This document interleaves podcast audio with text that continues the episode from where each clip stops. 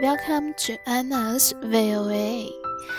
今天跟大家分享精品范文：Better to educate children together。最好让孩子一起接受教育。文章中，作者主要阐述了在家教育与传统教育相较下的优缺点。在缺点方面，作者主要论述了两方面，即缺少监管与一致性，以及社交教育的不足；而在优点方面，在家教育更有可能使学生受到素质教育。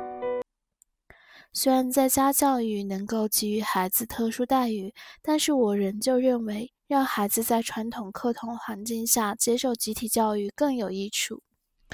In the article, the author mainly weighs the advantages and disadvantages of homeschooling us. Traditional education, in terms of its advantages of homeschooling, the author presents two major aspects, namely a lack of oversight and consistency, and not enough socialization skill teaching. Willful advantages homeschooling is more apt to enable students to obtain a quality education. Though it may be true that children can be given special treatment when they are homeschooled, I still think it is more beneficial to educate children together in traditional classroom setting. 首先，进行集体教育的时候，来自不同的家庭可以彼此分享、互相学习。众所周知，每个人都是独一无二的，具有不同能力和兴趣的孩子在一起学习时，能够获得更多了解自己和向他人学习的机会。在更好的了解自己和他人，更加清楚的自己优缺点后，他们才会向同龄人学习，努力扬长避短。毫无疑问，这有助于孩子的成长。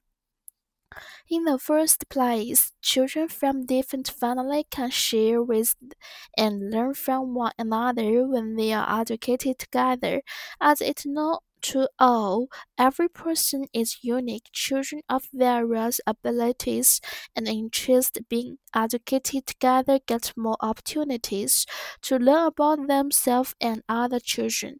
When they understand themselves and others better and are more aware of their own defects and merits, they may try to eliminate the defects and strengthen the merits by learning from peers.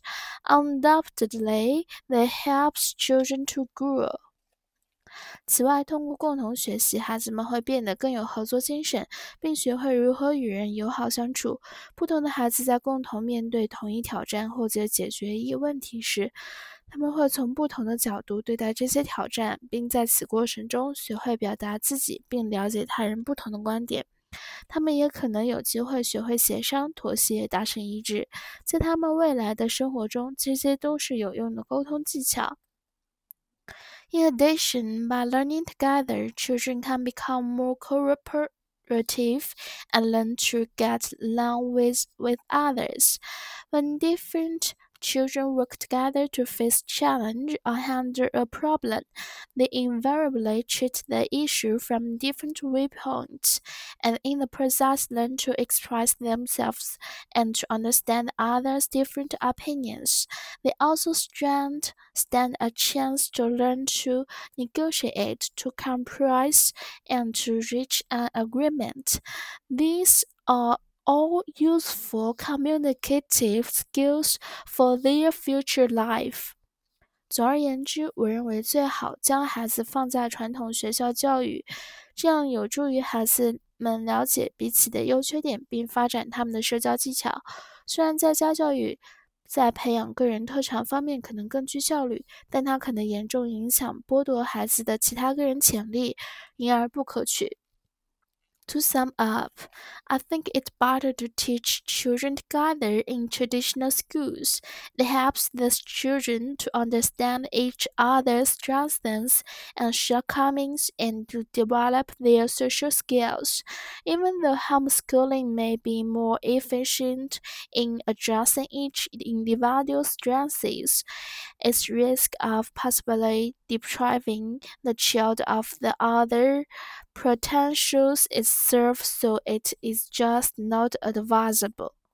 Consistency 名词一致性，eliminate 动词排除淘汰，invariably 副词不变的总是，compromise 动词妥协，efficient 形容词效率高的，apt 形容词易于。cooperative 形容词合作的，stand a chance 有可能，communicative skill 交际能力，deprive 及物动词，deprive of 剥夺